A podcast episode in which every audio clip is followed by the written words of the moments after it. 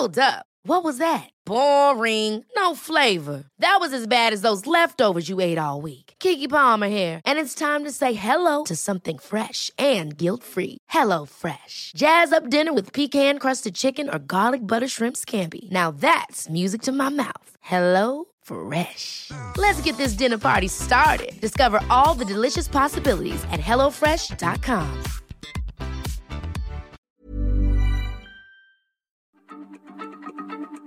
Heraldo Radio, la H se lee, se comparte, se ve y ahora también se escucha.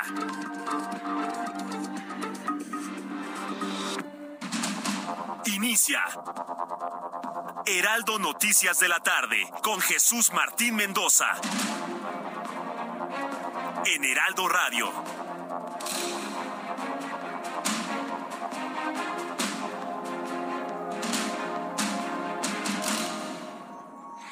Las seis de la tarde en punto, hora del centro de la República Mexicana. Bienvenidos. Me da un enorme gusto saludarlo a través de los micrófonos del Heraldo Radio en todo el país. Ha llegado el momento de las noticias, las noticias como usted le gusta escucharlas aquí en el Heraldo Radio. Como siempre le digo, súbale el volumen a su radio, que le tengo la información más importante hasta este momento.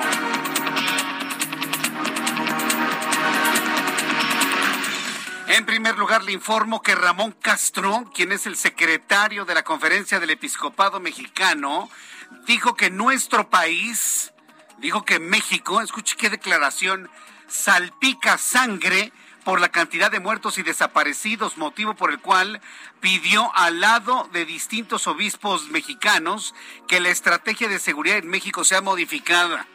Hoy la Iglesia Católica por primera vez toma un discurso ya de mayor de mayor intensidad hacia el presidente mexicano Andrés Manuel López Obrador y la Iglesia Católica luego del asesinato de los sacerdotes jesuitas le está exigiendo al presidente que cambie, que modifique la estrategia de seguridad en nuestro país porque dicen nuestro país salpica sangre por la cantidad de muertos y desaparecidos. Es la noticia número uno del día de hoy.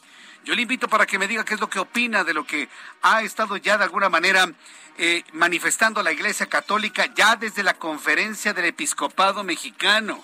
Le invito para que me escriba a través de mi cuenta de Twitter, arroba Jesús Martín MX, para que me escriba también a través de YouTube en el canal Jesús Martín MX y me comente usted, me diga su impresión de lo que piensa. Ha sido la posición ya de la Iglesia Católica ante estos hechos de barbarie en contra de la compañía de Jesús. Esta mañana fue detenido César Iván en el primo del Chueco, presunto asesino de dos sacerdotes jesuitas en Chihuahua. Asunto gravemente criticado a nivel nacional, porque pues, ¿qué nos importa el primo, no? O el sobrino, o el que sea, ¿no? ¿Qué nos importa el primo? Se está buscando al asesino material. Se está buscando al asesino material de los, eh, de los sacerdotes jesuitas. Sin embargo, bueno, pues la autoridad piensa que teniendo al primo se podrá llegar al asesino conocido como el chueco. Noticias financieras. Y todo esto evidentemente preocupa. Debo decirle que no es exclusivo de México. Este fenómeno de alta inflación, de baja en el crecimiento, de nubarrones de, parálisis económica o de recesión, no nada más es de México, es del mundo entero. Pero para México, escuche, la inflación en México se aceleró más de lo previsto en la primera quincena de junio y si anualizamos primera quincena de junio de 2021 a primera quincena de junio de 2022, la inflación ya reporta un 7 punto 88% de crecimiento en medio de las expectativas de que el Banco Central vuelve a subir la tasa clave de interés, la subió 75 puntos base el día de hoy. Y esto evidentemente aunado, el dato de inflación sirvió para que el Banco de México, por unanimidad, determinara el aumento de su tasa de interés en 75 puntos base para situarla en 7.75%, el mayor nivel registrado desde 2019 y el mayor incremento de puntos base desde que se instituyó esta forma de medición es decir, en toda la historia financiera de México no se había visto un incremento de tal magnitud, 75 puntos base en un análisis de política monetaria de esta semana en el Banco de México. Malas noticias para quienes tienen créditos, malas noticias para quienes asuman eh, compromisos a crédito hacia el futuro y bueno, pues buenas noticias para ahorradores o inversionistas que van a ver pues un mayor atractivo de invertir en México. De hecho, ese es uno de los objetivos, evitar que se vayan los capitales internacionales a mercados más seguros como el estadounidense. Me informo que el subsecretario de Salud, Hugo López Gatel, informó que la vacunación contra COVID-19 para menores de entre 5 y 11 años de edad comenzará el próximo lunes 27 de junio. También informó que un enfrentamiento entre autoridades y civiles armados dejó 12 personas muertas en el municipio del Salto, Jalisco. La Universidad Nacional Autónoma de México informó que un estudiante de segundo año de la carrera de medicina perdió la vida al arrojarse desde uno de los edificios de la facultad autoridades de la UNAM decidieron suspender las actividades académicas. Un hecho insólito, sin precedentes. Se suicida un estudiante y toda la evidencia que se tiene hasta este momento habla de un suicidio, no de un acto delictivo en el cual el joven haya sido arrojado por alguien más. Hasta el momento pues, se realizan las investigaciones y le tendré todos los detalles aquí en el Heraldo Radio. Es más, a los estudiantes de la Facultad de Medicina que escuchan este programa de noticias, yo les invito para que me envíen sus comentarios y opiniones sobre este caso a través de Twitter, arroba Jesús Martín MX y a través de YouTube en el canal Jesús Martín MX. En este momento todas las radios del país se sintonizan en las frecuencias del Heraldo Radio Radio. Es momento de escuchar las noticias. Le informo que el empresario Ricardo Salinas Pliego informó que después de un exhaustivo análisis tomó la decisión de no participar en el proceso de compraventa de Banamex. Finalmente, Ricardo Salinas Pliego dice que no va a comprar Banamex porque prefiere competir y ganarle a quien compre. El problema es, así lo dijo, ¿no? Es decir, ya hizo Ricardo Salinas, que es dueño del el Banco Azteca, ya hizo todo un análisis y pues dice que vio más problemas que beneficios en Banamex, eso dice él, y prefiere competirle al próximo nuevo dueño del Banco Nacional de México. Informo que la Secretaría de Seguridad Pública de Chihuahua, en coordinación con la Secretaría de la Defensa Nacional y la Guardia Nacional, detuvieron a César Iván N., primo de José Noriel Portillo Gil. Más adelante le voy a tener detalles de esto como una de las noticias principales del día de hoy. Vamos con nuestros compañeros reporteros urbanos, periodistas especializados en información de ciudad. Alan Rodríguez, ¿en dónde te ubicamos? Adelante, Alan. Alan Rodríguez, estás al aire, te escuchamos. Bueno, mientras tenemos a Alan, vamos con nuestro compañero Daniel Magaña, quien nos tiene más información. Adelante, Daniel, gusto en saludarte. Jesús Martín, muy buena tarde. Te saludamos desde la zona de la avenida Patriotismo, esta avenida para las personas que se incorporan de la zona de Río Miscuac. Algo de carga vehicular prácticamente es para cruzar la zona de Extremadura, este tramo del eje 7, pero a partir de aquí es una muy buena opción este tramo de la avenida Patriotismo para desplazarse hacia la colonia Condeso, también las personas que se incorporan hacia la zona de Augusto Rodán, la zona también del eje 5 y del eje 6 sur, así que bueno, pues es una opción. Un poco más adelante si encontramos ya complicaciones para poder incorporarse hacia la zona pues del viaducto, este tramo en el cual hay algunas plazas comerciales sobre la avenida Patriotismo, así que hay que extremar las precauciones. El reporte, muy buenas tardes. Gracias, muy buenas tardes. Ahora ya tenemos a Alan Rodríguez. Adelante, Alan. Alan Rodríguez, te escuchamos. ¿En dónde te ubicas? Bueno, estaré en comunicación con mi compañero Alan Rodríguez, pero por lo pronto decirle que esta tarde, por ejemplo, Avenida de los Insurgentes, contrario a lo que sucede en otros momentos, desde el viaducto, vamos a decirlo así, hasta el periférico pasando por Ciudad Universitaria, se mantienen sin problemas en la circulación. Eso sí, si usted va circulando frente al Estadio Olímpico Universitario frente a la Torre de Rectoría, hay en estos momentos un problema vial que está causando un asentamiento de vehículos a lo largo de todo el Estadio Olímpico Universitario. Debo recordarle que en estos momentos hay servicios periciales entrando y saliendo de Ciudad Universitaria luego de lo ocurrido en la Facultad de Medicina. Sin embargo, bueno, pues una vez superando la zona del Estadio Olímpico, para quienes se van rumbo al periférico y de ahí hacia la carretera autopista México-Cuernavaca, no tendrán problemas de circulación a esta hora. Alan Rodríguez, gusto en saludarte. ¿En dónde te ubicamos? Hola, ¿qué tal Jesús Martín? Amigos, muy buenas tardes. Nosotros nos localizamos en estos momentos en la zona de Ciudad Universitaria, en donde todavía continúan las labores periciales por parte de personal de la Policía de Investigación, así como de peritos de la Fiscalía General de Justicia de la Ciudad de México en torno al caso del joven que lamentablemente perdió la vida esta tarde, luego de que presuntamente se arrojó de uno de los edificios de la Facultad de Medicina. Este estudiante del segundo año lamentablemente perdió la vida antes de que pudiera recibir atención médica por parte de personal de la eh, máxima casa de estudios, así como de los servicios de emergencia que se aproximaron al lugar de los hechos de esta incidencia que ocurrió aproximadamente a la una y media de la tarde. Por este motivo, la UNAM ha informado que esta casa de estudios se mantiene atenta y ocupada ante el creciente índice de casos de personas con problemas de salud mental que hay en México y en el mundo, los cuales comentan que se han agudizado a partir de esta pandemia. Esta es una de las principales líneas de investigación que estarán analizando tanto los especialistas de la Fiscalía como también personal de la máxima casa de estudios que ya está poniendo toda su parte para esclarecer los hechos de esta muerte de uno de los estudiantes del segundo año, quien se arrojó esta tarde y lamentablemente pierde la vida. Debido a esta situación, la Facultad de Medicina ha decidido suspender sus actividades por este día y ha informado que el día de mañana se estarán retomando y continuarán con las investigaciones de este hecho. A ver, eh, dime una cosa, entonces no hay duda de algún suicidio, ¿se encontró alguna carta o documento póstumo?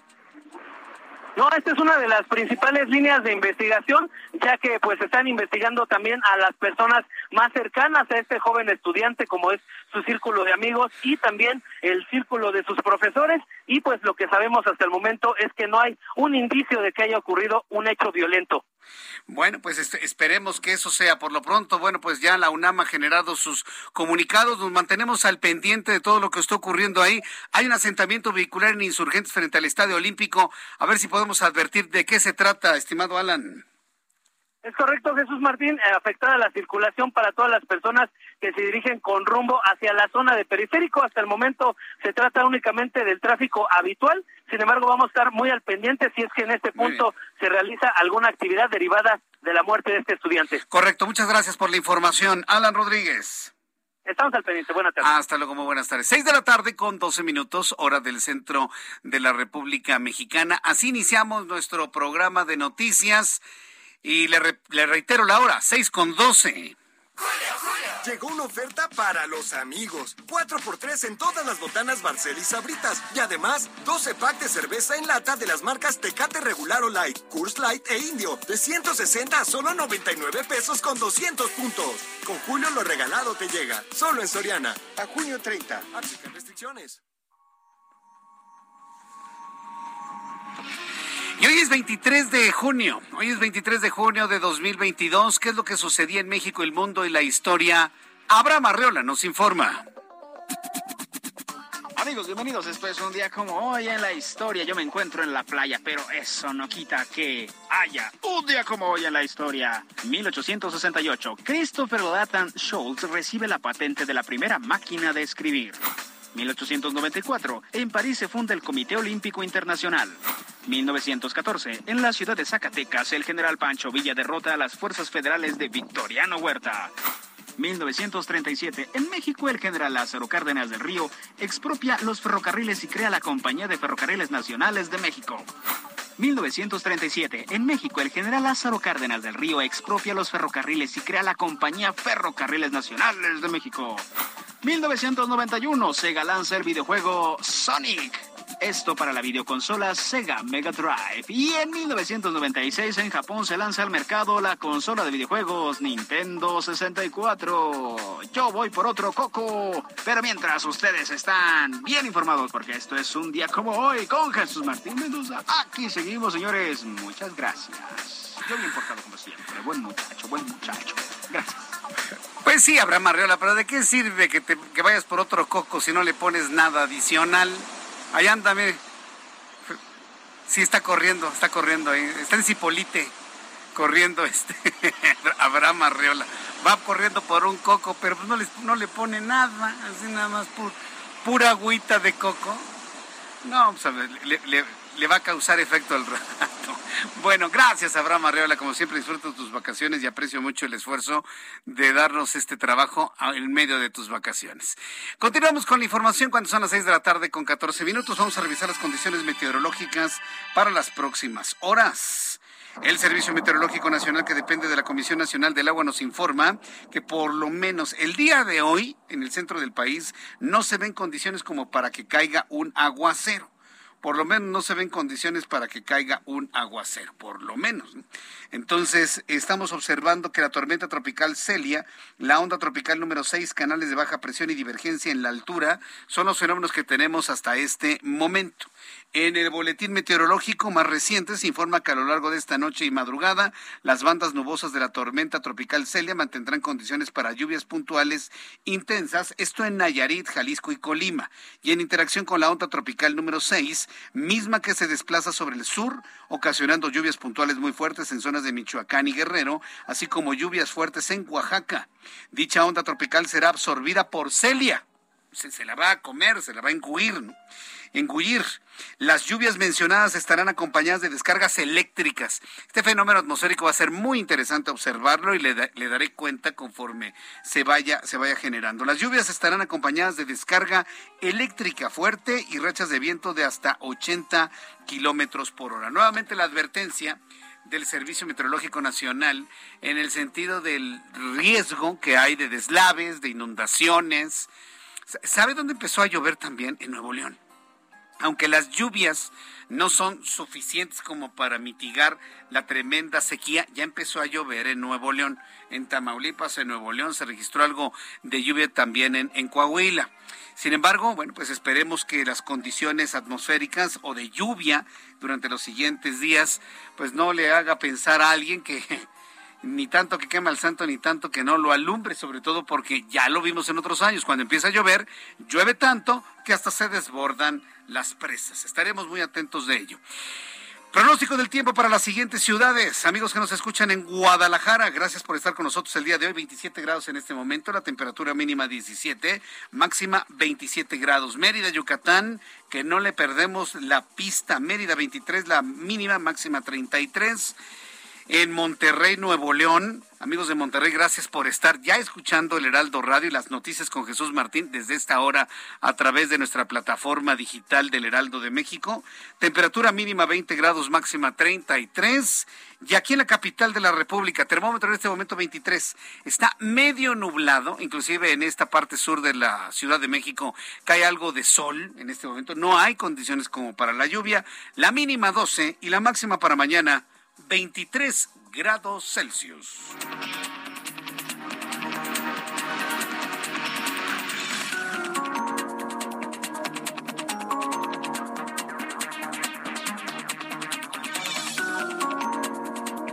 A las 6 de la tarde con 17 minutos, tiempo del centro de la República Mexicana. Entro en contacto con Federico Guevara, él es nuestro corresponsal en Chihuahua. Continúa la búsqueda del autor del asesinato de sacerdotes jesuitas y guía de turistas en el corazón de la misma Sierra Tarahumara. Y es que esto ya se convirtió prácticamente en un reto, ¿no? Buscar, buscar a como de lugar, encontrar a El Chueco, así le llaman, así se llama o así se hace llamar o así lo conocen en el, en el bajo mundo de los, de los sicarios, hay que decirlo. ¿no? La Secretaría de Seguridad Pública de Chihuahua, en coordinación con la Secretaría de la Defensa Nacional y la Guardia Nacional, detuvieron a César Iván N., quien es primo de José Noriel Portillo Gil, alias El Chueco, presunto asesino de los sacerdotes jesuitas y el guía de turistas. Federico Guevara, corresponsal. Adelante, te escuchamos con tu informe. Buenas tardes. Buenas tardes. Sí, sí, como tú bien acotas, la región de Urique está técnicamente cercada. Más de 400 elementos del Ejército, Marina, Guardia Nacional y Policía Estatal han establecido, vamos, verdaderos, lo que nunca se había visto por esos lares, verdaderos retenes para tratar de dar con el paradero del responsable de la muerte de dos sacerdotes jesuitas y del guía turístico. Eh, momento detuvieron, han detenido a mucha gente, pero dos fueron plenamente identificados, uno como el primo de este, de este susodicho, de eh, César Iván eh, P., primo de José Noriel Portillo, eh, iba en una camioneta con armas de alto poder, y droga. Eh, vamos, tampoco era un angelito. La verdad de las cosas es que continúa la búsqueda incesante, mientras tanto en la capital del estado eh, todo es una calma chicha porque los cuerpos de los sacerdotes están en breve o a punto de ser entregados a las autoridades eclesiásticas para que inicien las exequias de estos sacerdotes. El, el cuerpo de Pedro Palma, el día de turista, fue entregado el día de ayer y la misa se va a celebrar el día de mañana, en la mañana, aquí también en la ciudad capital. Eso es básicamente lo que se tiene, pero sí, como tú bien acotas, es un compromiso que hizo la gobernadora María Campos en coordinación con las autoridades federales de que se va a hacer lo humanamente posible para tratar de capturar a este personaje, José Noriel. Este sujeto, ¿no? Bueno, pues vamos a ver si efectivamente eh, dice algo el primo, ¿no? Que como bien apuntas, pues así Blanca Paloma, pues no lo era, ¿no? Sí, porque la pregunta era, ¿por qué lo detienen a él nada más por ser primo? No, porque iba cargado de droga, ¿no? Entre otras cosas, Federico. Efectivamente, hay que recordar que José Noriel Portillo es la cabecilla de un grupo de personas que tienen asolada la región. No es de ahora. Eh, José Noriel Portillo tiene un orden de aprehensión que data del 2018 y aún así caminada con impunidad por toda esa región, a grado tal de que el móvil de este crimen o de este asesinato triple es eh, que no le gustó el resultado de un partido de béisbol. A este nivel de degradación eh, se encuentra esta región de la zona que llevó a la muerte de estas tres personas. Pues es lo que causa la droga en la psique de algunos. Muchas gracias por esta información, Federico Guevara. Gracias y mantenemos informados cualquier eventualidad que suceda en torno a este lamentable suceso. Sí, muchas gracias por la información. Es Federico Guevara. Gracias, Federico. Son las seis con veintiuno y si es Federico Guevara, nuestro corresponsal en Chihuahua. Y mire esto que le digo de qué es lo que provoca la droga, no lo digo de manera arbitraria o gratuita. Las mismas crónicas y el mismo padre, Pato Ávila, con quien hemos conversado en los últimos dos días, ¿sí? Eh, eh, en, la información que él tiene de las personas que se encontraban en el templo, saben perfectamente bien que el tipo, el chueco, estaba hasta las uñas de los pies de droga. Estaba drogadísimo el tipo, ¿eh? drogadísimo. Al grado de que dentro de su locura de drogas, que por cierto algunos quieren que se liberen, en su locura de, de las drogas se llevó los cuerpos, se llevó los cuerpos de los sacerdotes sin que nadie pudiese hacer absolutamente nada.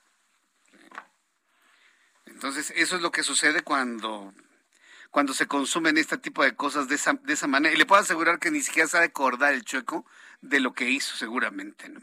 Obispos mexicanos exigieron al gobierno federal, y esta es la noticia central de todo esto, la primera vez que yo recuerdo en esta administración, han ocurrido reclamos en otras, pero en esta es la primera vez de una manera tan clara y tan contundente que la Iglesia Católica le exija al gobierno federal que asuma la responsabilidad sobre el desbordamiento de la violencia en México y la inseguridad, por lo que le solicitaron un replanteamiento de la estrategia de seguridad del gobierno y aceptar que el actual ha fracasado por completo. Monseñor Ramón Castro Castro, secretario general de la Conferencia del Episcopado Mexicano, lamentó que México es un país donde se salpica sangre. Lamentó que México sea un país donde salpica sangre de tantos muertos y desaparecidos, sangre que en muchos casos pertenecen a gente inocente. Esto fue lo que dijo de manera clara y contundente al gobierno, Monseñor Ramón Castro.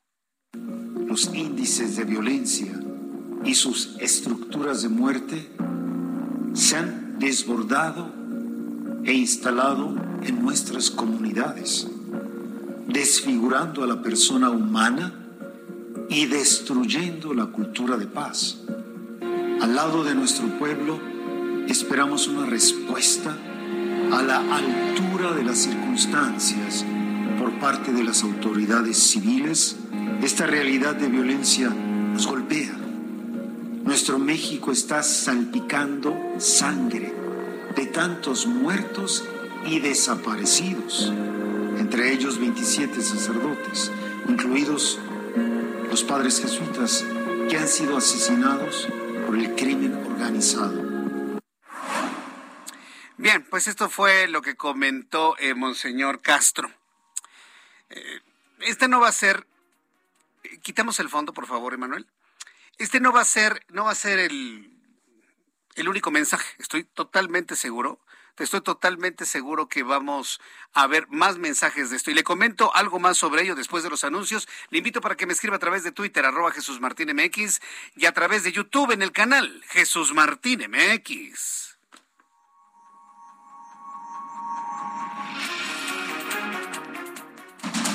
Escucha las noticias de la tarde con Jesús Martín Mendoza. Regresamos. Heraldo Radio 98.5 FM, una estación de Heraldo Media Group. Transmitiendo desde Avenida Insurgente Sur 1271, Torre Carrachi, con 100.000 watts de potencia radiada. Heraldo Radio, la H que sí suena y ahora también se escucha.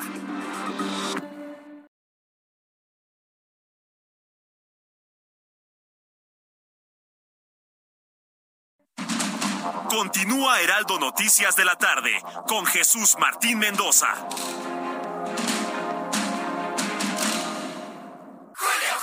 Llegué para deslumbrar con el 3x2 en jabones de lavandería y detergentes líquidos más color 1, 2, 3, Persil, Viva, Ariel y Ace. Además, 3x2 en detergentes en polvo, Ace, Maestro Limpio, Ariel y Salvo. Con Julio lo regalado te llega, solo en Soriana. A junio 30, aplica restricciones.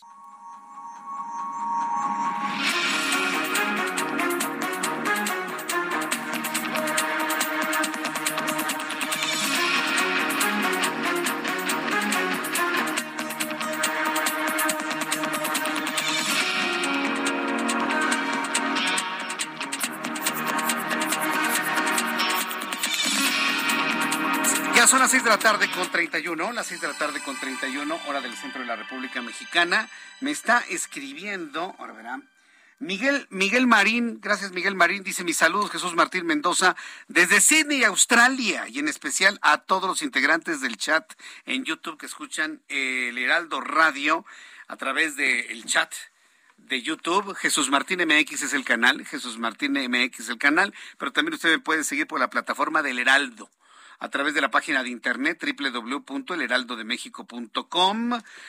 Eh, a través de la aplicación del Heraldo de México. Yo le invito para que la descargue y vea nuestros programas de televisión, escuche nuestros programas de radio. Hace unos instantes escuchábamos el mensaje de Monseñor Ramón Castro. Yo le quiero recomendar, es una recomendación y un consejo a mis amigos de la conferencia del Episcopado Mexicano. Estoy seguro que están escuchando nuestro programa de noticias. Estoy seguro que lo están monitoreando. Les doy un consejo de, gente de medios, que así ya tengo más de 30 años en esto, ¿sí? Entonces, algo, algo he de saber, algo he aprendido. No musicalicen las declaraciones de ningún monseñor. No las musicalicen. La palabra misma es más que suficiente. Hubo un tiempo en donde, ay, métele musiquita porque pues se oye medio aburridito, ¿no? Y todavía hoy en día hay programas donde el locutor habla sobre una cama de una música que no tiene ninguna explicación, ni ningún sentido, ni ninguna razón de ser. La palabra, la voz es más que suficiente en un ambiente en silencio. La voz lo llena todo y el concepto, sobre todo en el caso de Monseñor, la condena, la exigencia al gobierno federal de un cambio de estrategia supera cualquier musiquita. No fonden este tipo de declaraciones porque le quitan seriedad, señores. Le quitan seriedad. Esto no es ni La Rosa de Guadalupe, esto no es una película, no es una serie dramática. Solamente las series de ficción se musicalizan. La vida real no lleva musiquita. Y para prueba, póngase en la calle, agudice su oído y dígame si escucha en su vida una musiquita. No, la vida real no lleva musiquitas. No fonden, no le pongan musiquitas, por favor, a Monseñor. Es un consejo de amigos. Porque entonces los que no son católicos, los que atacan a la Iglesia Católica, tienen herramientas para hacerlo. No les demos herramientas, por favor, consejo de amigos.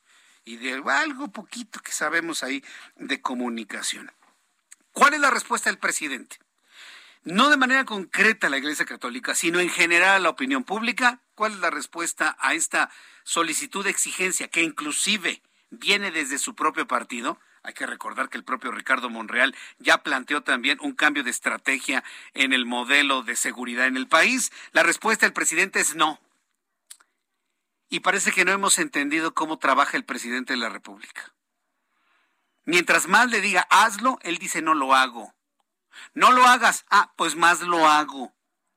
¿Por qué la clase política y social no han entendido la psique, la forma de pensar y trabajar del presidente mexicano? Si usted le dice al presidente, presidente, así no, ah, no, pues más lo hago. Presidente, hágalo así. No, pues no lo hago. ¿Por qué? Pues porque no voy a hacer lo que tú me digas. Hago lo que yo quiero. Yo no sé qué parte de eso no han entendido. ¿Cuál es la respuesta del presidente? No, no voy a cambiar la estrategia, es más, la voy a reforzar. Va a dar los abrazos, yo creo que más fuertes. El presidente mexicano aseguró que la estrategia de seguridad actual va por buen camino con 121 mil muertos en sus tres y medio años de gobierno. Y hoy dijo en la mañana que va por buen camino. Por lo que descartó cualquier idea de modificarla o replantearla, únicamente lo harán si la ciudadanía lo pide mediante un proceso electoral. Pero como no es así, el presidente dijo que sus opositores pueden continuar con sus campañas de desprestigio utilizando a la prensa vendida y alquilada.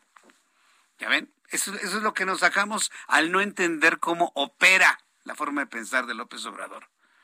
Me están preguntando, ¿qué hacemos, Jesús Martín? Díganle que está muy bien. Díganle que está muy bien, pero que hay quien lo hace mejor. Eso es la estrategia.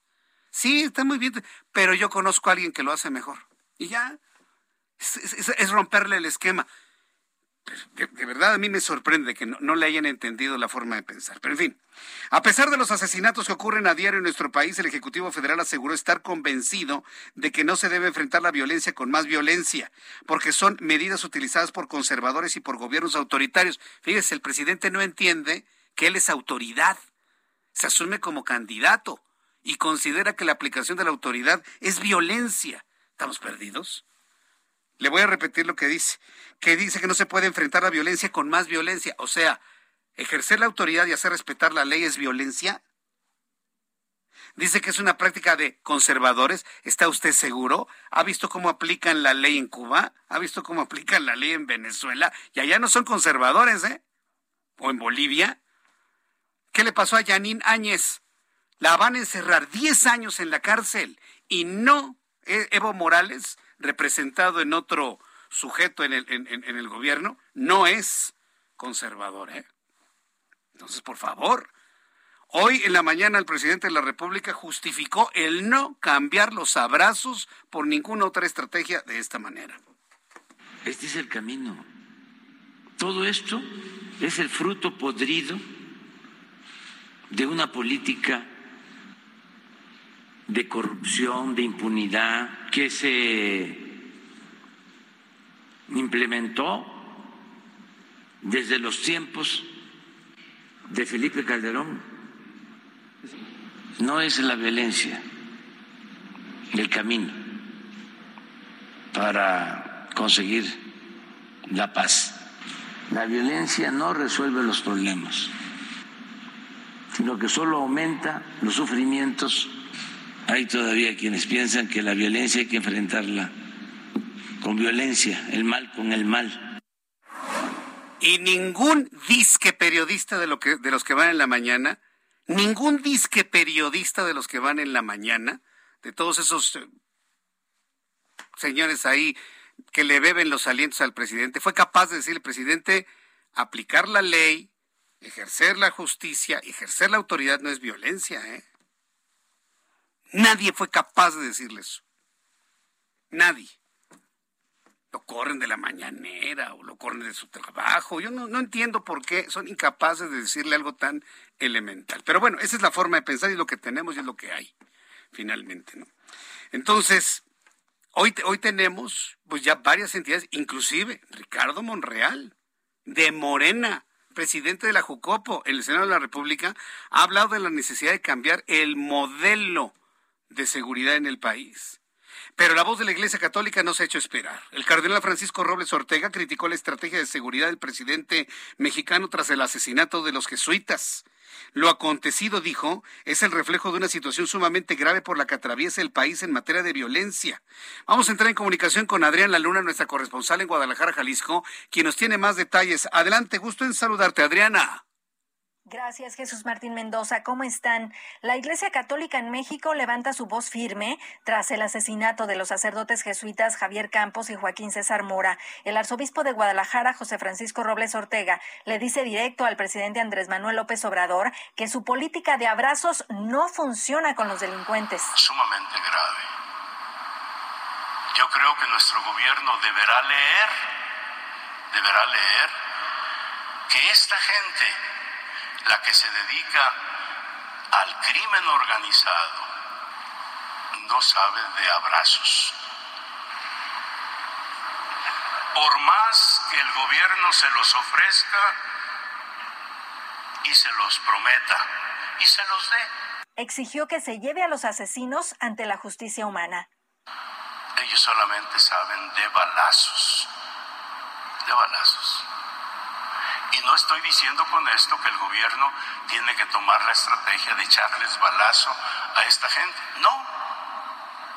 Sencillamente de llevarlos ante la ley por los asesinatos y por todas las actividades que realizan en contra de la ley.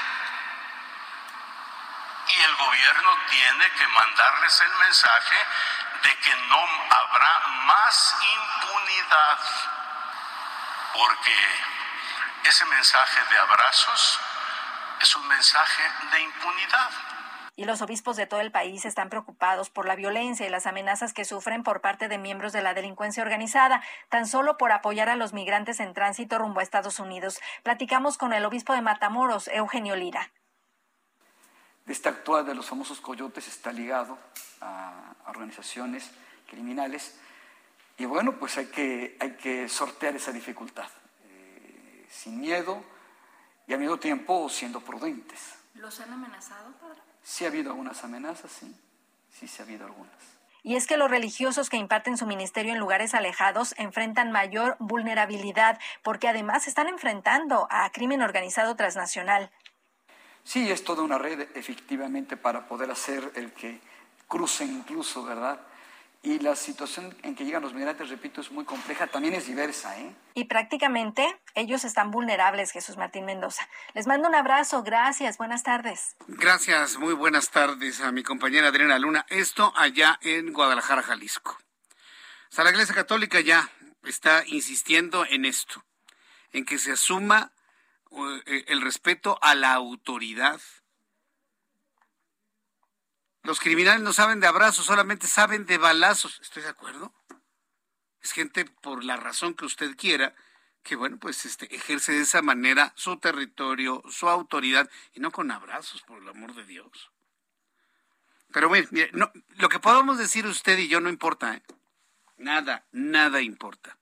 Si el presidente dice, este es el camino correcto y no voy a desistir, con esta estrategia que para muchos nos parece darle un abrazo a un criminal es mantenerle la impunidad, con esto nos vamos a seguir de aquí al año 2024. Y va a depender de nosotros que quien llegue, que lo más seguro, por como estoy viendo las cosas, va a ser alguien de Morena, verdaderamente haga un cambio en esta estrategia. Y no para que se agarre a golpes con los criminales y balazos, no, simplemente que ejerza la ley. Nada más que ejerza la ley, aplique la justicia, punto. No pedimos nada más. Nada más que muestre autoridad, que muestre su brazo, que sea una persona convencida de lo que se juró. ¿Qué juró López Obrador? Sus eh, miembros de gabinete, todos los diputados, todos los senadores, todos los gobernadores, todos los servidores públicos, ¿qué juran? guardar y hacer guardar la Constitución y todas las leyes que de ella emanen. Pero se lo tomaron muy en serio, ¿eh? La guardan, pero en un cajón. Son las seis con cuarenta y tres, las seis de la tarde con cuarenta y tres minutos, hora del centro de la República Mexicana. Esto en esta parte del país. Vamos directamente hasta Sonora. Fíjese, y el gobernador de Sonora, y eso que es una persona muy cercana al presidente de la República, está convencido que el problema de la inseguridad es un tema que se debe atender. Gerardo Moreno, nuestro corresponsal en Hermosillo, Sonora, nos informa. Adelante, Gerardo. Hola, ¿qué tal, Jesús Martínez? Un gusto saludarte desde acá, desde Sonora. Y fíjate que luego que el día de hoy el presidente Andrés Manuel López Obrador pues informó que la inseguridad y los hechos violentos que han ocurrido aquí en nuestro estado sí son preocupantes, pues también el gobernador Alfonso Durazo reconoció que es un reto pendiente que están afrontando. El mandatario estatal precisó que están trabajando todos los días en lograr estabilizar la situación, aunque dijo si hay hechos de violencia de alto impacto que han ocurrido en este estado y pues que han tenido gran revuelo. También dijo que no busca eludir la responsabilidad y al contrario lo está afrontando de frente. Escuchamos Jesús lo que comentó el día de hoy el gobernador. combatiendo la corrupción en las organizaciones policiales, que son un factor fundamental, eh, cancelando el incluyentismo, las viejas complicidades del gobierno con grupos eh, delincuenciales. Estamos, estamos avanzando y vamos a rendir buenas cuentas, lo he dicho de manera reiterada, en materia de seguridad no hay varitas mágicas, no hay atajos. Tenemos que construir instituciones. Jesús Martín, el gobernador aseguró que crearían una agencia de inteligencia policial aquí en Sonora y también una unidad de inteligencia financiera para perseguir a los criminales, donde dijo que más le duele que ese es su finanzas y es que este jueves en la conferencia de prensa mañanera, Ricardo Mejía, subsecretario de Seguridad, detalló que hay un operativo especial en el municipio de Cajeme, aquí al sur de Sonora, donde la Comisión Nacional Antisecuestros, la Secretaría de Seguridad Estatal y la Fiscalía de Sonora están ejecutando órdenes de aprehensión y cateos, además de que hay operativos en otras regiones también complicadas del estado, como Escaborca y San Luis Río Colorado. Así la situación acá en Sonora, Jesús. Bien, gracias por la información, Gerardo Moreno. Gracias, buenas tardes. Hasta luego, muy buenas tardes. Son las seis con cuarenta y seis, las seis de la tarde con cuarenta y seis minutos. Dígame usted qué opina sobre este asunto. Mire, más que generar otro tipo de cosas, muchos sentimos preocupación, sí, preocupación, sentimos preocupación, eh, miedo, angustia, congoja, sí. Porque ahora resulta que salía a la calle y sobre todo cuando anda en carreteras y autopistas y en ciertas partes de la República Mexicana, en muchas lamentablemente, pues no es garantía de que usted regrese a su casa. Entonces, sea usted consciente de lo que estamos viviendo. Sea usted consciente del momento que se está viviendo y de la, en los hechos, de facto, la inacción ordenada desde arriba. Sí, porque es una inacción. El presidente considera que el actuar de una policía, que el actuar de un elemento del ejército, de la Guardia Nacional, es violencia. Bueno, pues entonces, olviden, nos quedamos nada más con la violencia, que esa sí es violencia, del crimen organizado. Entonces, analícelo, hagan estrategias en la familia, en el trabajo, en las empresas, en las escuelas, para darle la vuelta al crimen, para protegerse unos a otros, irse en grupos, qué sé yo. Nunca me imaginé tener que estar diciendo esto, pero pues lo tenemos que hacer. Tenemos que cuidarnos nosotros mismos. Y ya, hasta ahí lo dejo, porque uh, si le seguimos. Bueno, cuando son las seis de la tarde con 47 minutos, vamos a otros asuntos. Imagínense que está usted en su casa y de repente tiembla todo. Y de repente se la recámara se mueve dos metros hacia adelante y la sala dos metros hacia atrás y se le quiebra toda su casa. Y se asoma por la ventana y hay una hendidura que se abre a lo largo de varios metros en lo que algunos consideran una falla. Hemos llevado el seguimiento de lo ocurrido en, eh, de, lo que, ha ocurrido en Zapotlán el Grande con esta enorme falla. Y con Mayeli Mariscal desde Guadalajara, Jalisco, además de este tema, le informaremos sobre el saldo de cuatro policías muertos y ocho civiles armados en una balacera. Le digo, en todos lados. Adelante, Mayeli Mariscal, gusto en saludarte. Muy buenas tardes, buenas tardes también a todo el auditorio. Pues así es, esta falla geológica que se reactivó en Zapotlán el Grande, Jalisco, dejó un desplazamiento de entre 10 y 15 centímetros y ya concluyó la revisión de las viviendas que resultaron con daños. Fueron 78 casos las que se revisaron, 22 se determina que son inhabitables y se estará eh, pues reuniendo un comité de expertos para revisar qué es lo que se va a hacer con estas viviendas, sobre todo porque es una zona de riesgo y en cualquier momento eh, pues pudiera darse un nuevo sismo. Eh, por lo pronto, en estas casas, pues también eh, se desplazó obviamente a las familias. El albergue que habilitó el DIF municipal de Zapotlán el Grande está activo, sin embargo, la mayoría de las familias han acudido pues eh, con amigos y con sus familiares para resguardarse, mientras que las autoridades deciden qué es lo que va a proceder. En 56 viviendas tienen daños menores y es ahí donde sí serán reparadas, pero sin embargo, reitero, esta cantidad son 22 las casas que quedan con un eh, reporte, un diagnóstico de que no son aptas para que sean habitadas. Bien, entonces eh, eh, el desplazamiento de 10, 15 centímetros, alguien diría que sería poco, ¿no? Pero en la estructura de una casa eso la vuelve inhabitable entonces, Mayeli. Así es, y es que bueno, los daños eh, se provocaron en algunos muros y también eh, pues la estructura queda eh, dañada, sobre todo porque eh, hay algunas fotos que también compartieron por parte de la Unidad Estatal de Protección Civil y Bomberos y sí se ve eh, visiblemente el desplazamiento. Una parte queda más abajo, es decir, más hundida que la otra, lo cual pues impide o, o sí deja en riesgo totalmente para que puedan ser habitados. Bueno, Mayeli, muchas gracias por la información. Que tengas muy buenas tardes. Muy buenas tardes. Hasta luego, que te vaya muy bien. En otros asuntos, la vacunación anticovid para niños de 5 a 11 años en México arranca el próximo lunes 27 de junio y el proceso durará aproximadamente tres meses. Tómelo en cuenta, por favor. En la línea telefónica, Israel Aguilar Carmona, maestro en ciencias, director de desarrollo de nuevos negocios de laboratorios de especialidades inmunológicas. Gracias por tomar la comunicación el día de hoy, maestro Aguilar. Bienvenido, muy buenas tardes. ¿Qué tal? Muy buenas tardes. ¿Qué, opinión le merece la vacuna que se va a aplicar a los niños de entre 5 y 11 años a partir del próximo lunes en México? ¿Conoce algún dato que nos pueda más o menos dar una idea de su efectividad?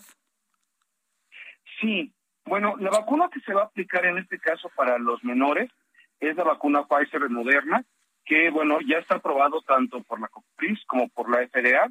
Eh, esto, bueno, la parte de, cómo se aprueban las vacunas, pues es más o menos igual a la que se tiene para autorizar las vacunas para su uso en, en adultos.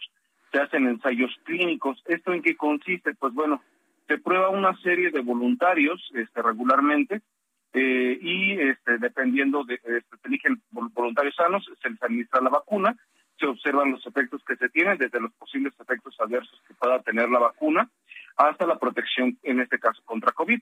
Aquí lo que hacen, pues bueno, es este, monitorear este, se eligen pacientes que no hayan tenido ningún signo o síntoma de haberse contagiado previamente con el virus y se les da seguimiento posterior a la vacunación y se comprueba su eficacia para la prevención de este, del desarrollo de la enfermedad. Sobre todo, bueno, sí hay que ser muy enfáticos en que eh, lo, la mayoría de los datos lo que nos dan es que, bueno, se reduce la, la cuestión de la, de la hospitalización la parte hospitalaria es la que más se reduce, mm, tal vez no así la infección, o sea, sí, te vas a infectar, pero bueno, ya cursas con un cuadro más leve, o este, y bueno, evitas la parte de la hospitalización y obviamente pues también se, se reduce mucho la parte de, de, un, de un posible desenlace fatal, ¿no?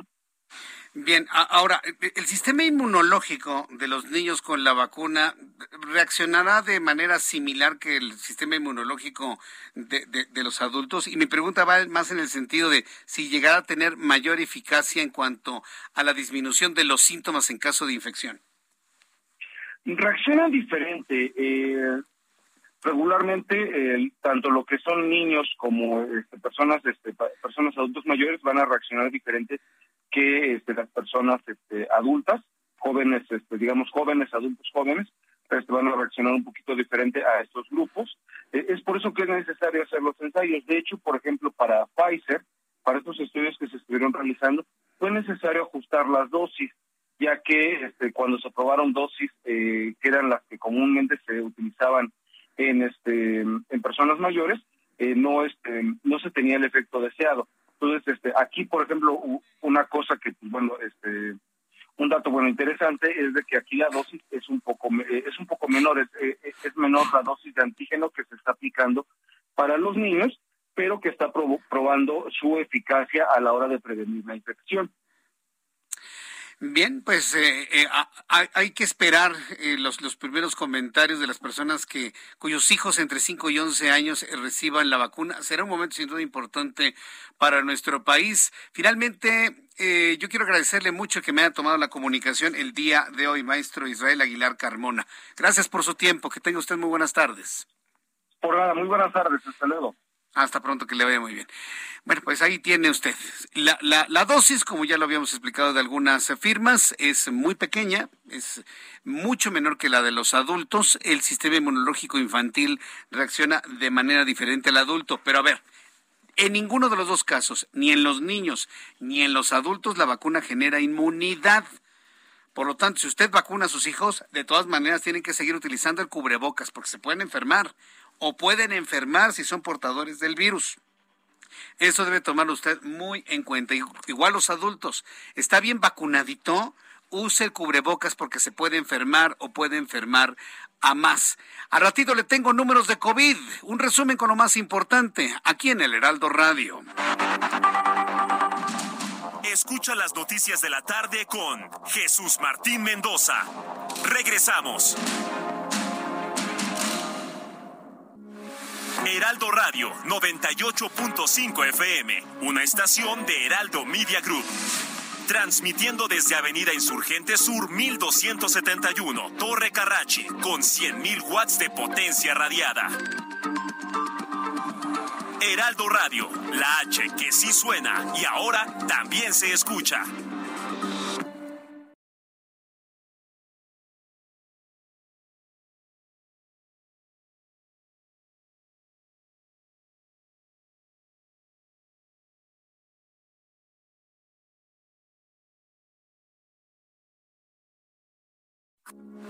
Heraldo Radio, con la H que sí suena y ahora también se escucha. Continúa Heraldo Noticias de la tarde con Jesús Martín Mendoza.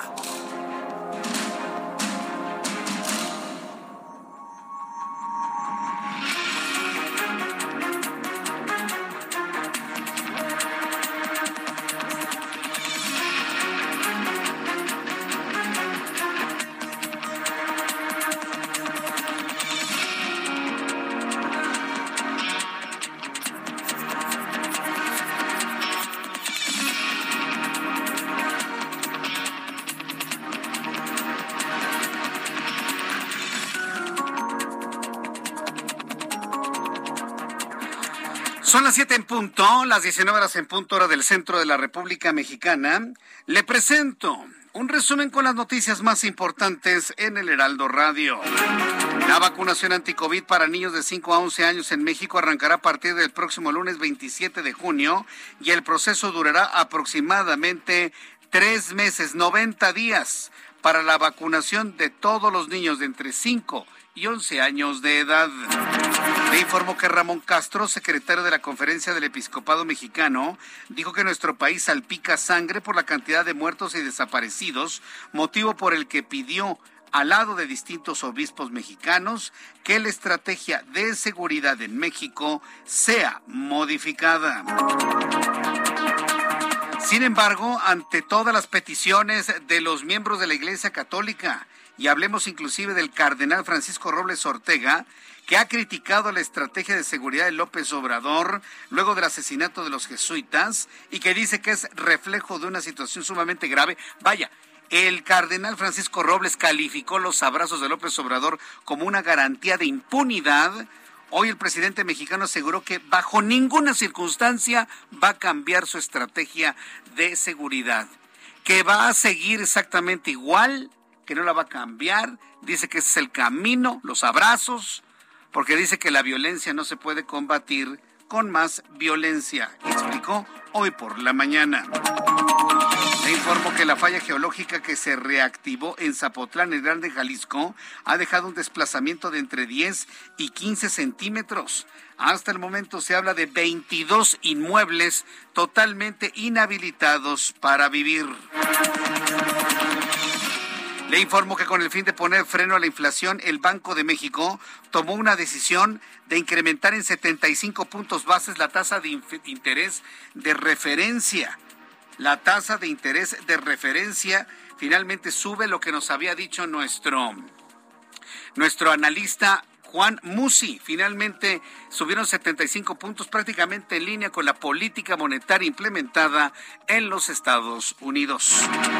Israel Aguilar Carmona, maestro en ciencias, informó en entrevista con el Heraldo Radio que los datos obtenidos de los análisis y estudios científicos de las vacunas anti-COVID que se aplicarán a los niños de 5 a 11 años en nuestro país no evitan que los menores se contagien, en cambio reduce la intensidad de los síntomas, disminuye el riesgo de hospitalización y dejan un margen diminuto de que la infección por COVID-19 puede ocasionar la muerte del menor. Esto fue lo que nos dijo Israel Aguilar.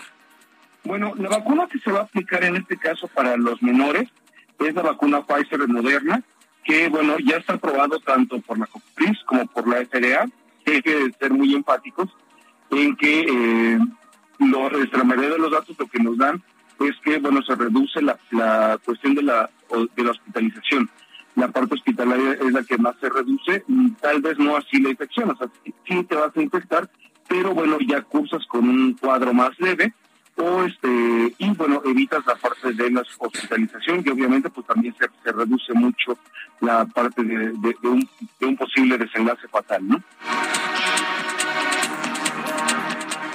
Bien, finalmente eso fue lo que nos dijo nuestro invitado del día de hoy. Mientras tanto, la Secretaría de Salud registró este jueves 16.113 nuevos casos de COVID-19 en las últimas 24 horas. Con ellas suman 5.923.086 infecciones desde marzo de 2020. Los muertos contabilizados en el último día a consecuencia del coronavirus son 24 para un acumulado de 325.511 defunciones por COVID-19.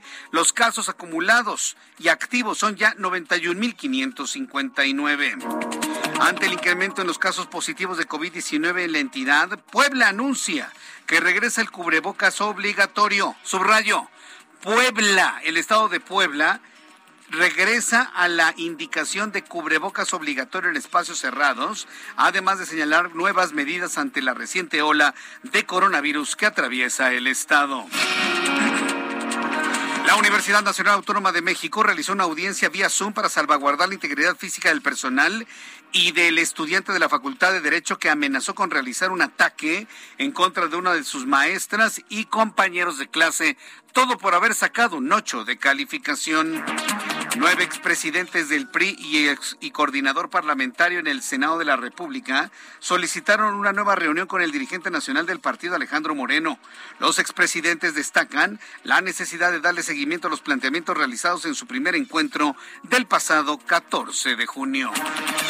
Omar García Harfuch, titular de la Secretaría de Seguridad Ciudadana de la Ciudad de México, dio a conocer que durante el último operativo en la cárcel del sistema penitenciario de la capital se confiscaron 204 teléfonos celulares. Los más de 200 teléfonos móviles se sumaban al total del año, en donde ya han sido confiscados 1.600 teléfonos celulares o computadoras portátiles de bolsillo utilizados para extorsionar desde las cárceles de la Ciudad de México.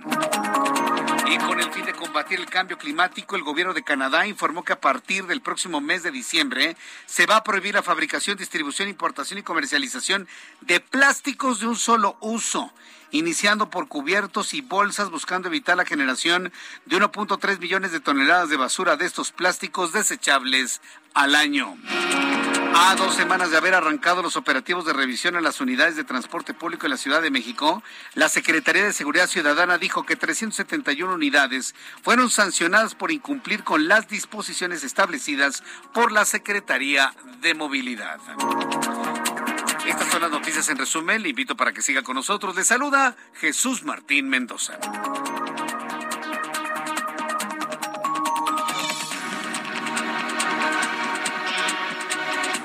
Ya son las 7.7, las 19 eh, horas con 7 minutos, hora del centro de la República Mexicana.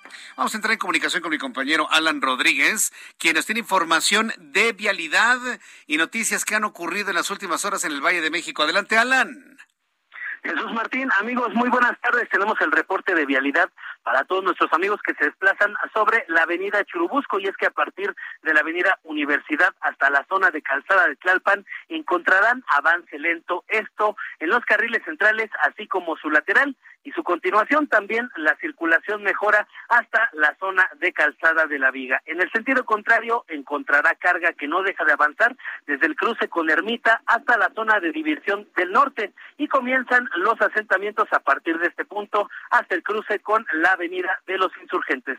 Ya por último comentarles que la avenida Ajusco y su continuación el eje central Lázaro Cárdenas con ligeros asentamientos, estos son provocados por el cambio de luces del semáforo desde Churubusco hasta la zona de la colonia Narvarte, en la esquina con Cumbres de Maltrata. Por lo pronto, el reporte que tenemos. Muchas gracias por esta información, Alan. Continúas al pendiente, buenas tardes. Hasta luego, buenas tardes. Daniel Magaña con más información. Adelante, Daniel. ¿Qué tal, Jesús Martínez? Muy buenas tardes. Pues el día de hoy no se presentó lluvia, pero a esta hora lo que ya tenemos presente es las complicaciones vehiculares.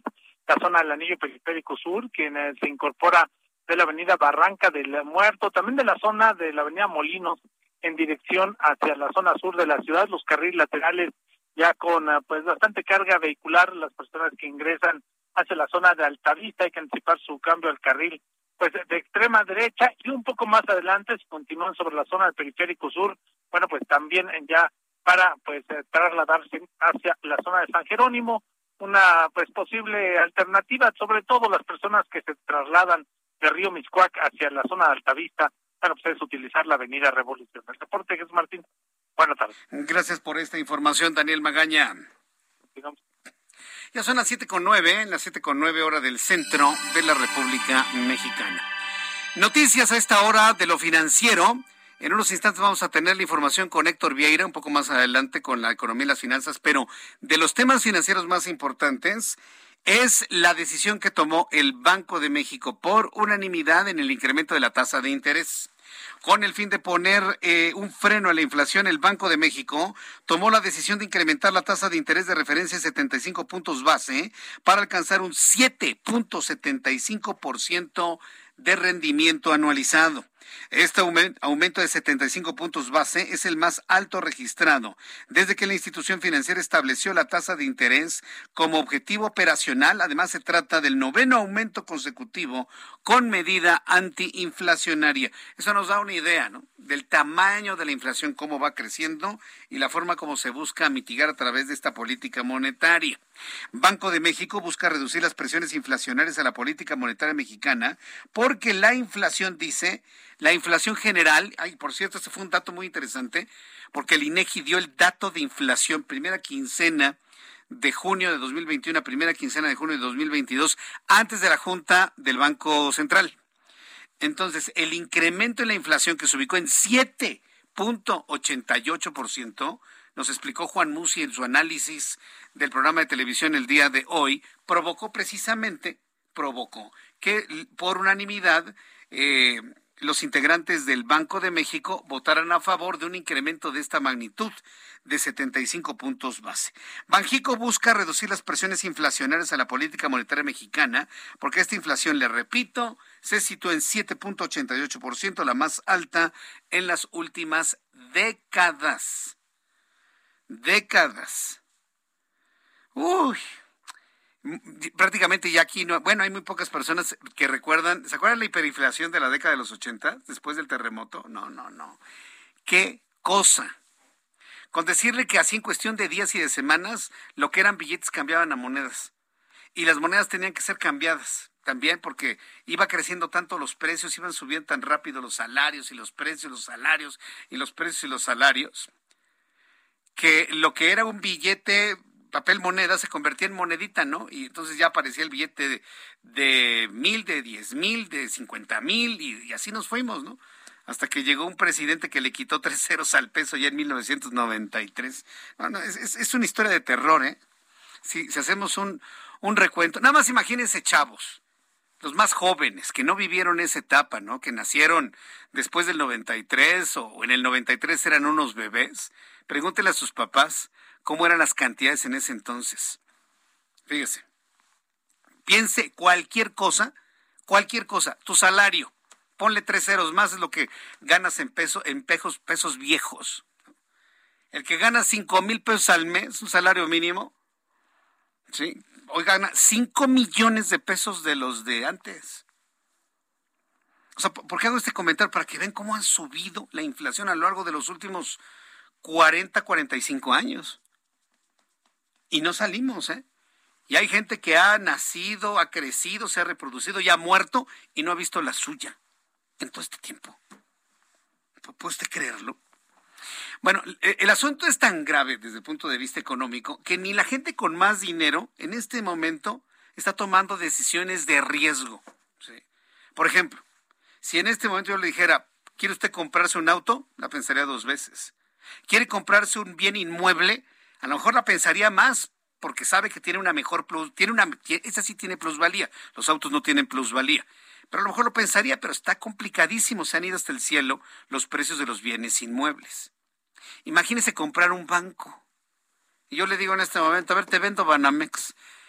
Y voy con mis amigos del Banco Nacional de México, con mis amigos de City Banamex, y les digo, ya tengo comprador, es un radio escuche. Está puesto a poner en la mesa 15 mil, 16 mil millones de dólares.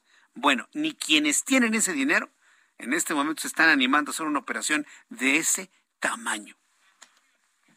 Se lo comento porque Ricardo Salinas Pliego, empresario mexicano, dio a conocer a través de sus redes sociales que tomó la decisión de no participar en el proceso de compraventa de, Banamex. Dentro de sus motivos, el magnate, el magnate, Ricardo Salinas. Dentro de sus motivos, eh, Ricardo Salinas indicó que adquirir esta institución financiera requiere de demasiado tiempo e inversión. Lo que le digo, ¿no? porque debe arreglar su operación, invertir en tecnología para dar un servicio óptimo, por lo que declaró que prefiere dedicar ese capital y tiempo a sus usuarios para competir a quien compre ese, el problema ese, así lo calificó. Entonces, bueno, ya tomó la decisión Ricardo Salinas de competirle a Banamex y a su futuro dueño, pues con el Banco Azteca. ¿Está bien? Está bien, está bien, es un buen banco también. El Banco Azteca tiene cosas muy, muy interesantes en cuanto a sus a sus instrumentos financieros, de lo cual, bueno, podríamos platicar más adelante aquí en el Heraldo Radio. Son las 7.15, 7.15 hora del centro de la República Mexicana. Entra en contacto con, ¿me dijiste Ángel? ¿Con quién entra en contacto? Ah, vamos con nuestro eh, con nuestro compañero, bueno, no, vamos con Antonio Astiazarán Gutiérrez. Él es alcalde de Hermosillo, Sonora, a quien yo le agradezco mucho la comunicación, ya que allá entraron en operación 220 patrullas eléctricas en el municipio y le van a proponer a la Secretaría de Seguridad y Protección Ciudadana Rosa Isela Rodríguez que se use este tipo de vehículos en otras zonas del país. Eh, don Antonio Astiazarán, gracias por estar con nosotros a esta hora de la tarde. Hola Jesús, muy buenas tardes. Muchas gracias por la oportunidad. Buenas tardes a quienes nos hacen el favor también de escucharnos esta tarde. Muy interesante la adquisición de las 220 patrullas eléctricas. Fíjese que hace algunos... Sí, fíjate. le quiero comentar esto. Hace algunos años, hace algunos años aquí en la capital de la República, un buen amigo, era otra tecnología de autos eléctricos. Se acercó conmigo y me dijo, oye, ¿cómo ves patrullas eléctricas? Y yo le dije, oye, ¿qué tal una persecución? Se le acaba la pila a la patrulla te vas a tardar 12 horas en cargarla y como que lo pensaron y fueron por híbridas finalmente, ¿no? En el caso, ahora con la nueva tecnología de los autos eléctricos y sus cargas rápidas, platíqueme de los beneficios que esto va a traer para su municipio para el combate a la criminalidad. Claro, claro que sí, Jesús, con mucho gusto. Mira, te comento, con los vehículos eléctricos pasa algo como sucede con todas las tecnologías. Recordarás, Jesús, como por ejemplo antes las videocaseteras pues eran muy grandes, con cartuchos de video también este muy grandes, después llegaron los DVDs y ahora prácticamente ya ni se usan los DVDs porque todo se hace a través precisamente del streaming, ¿no? Lo que es este la transmisión vía datos este a través del internet de, los mismos eh, canales de televisión.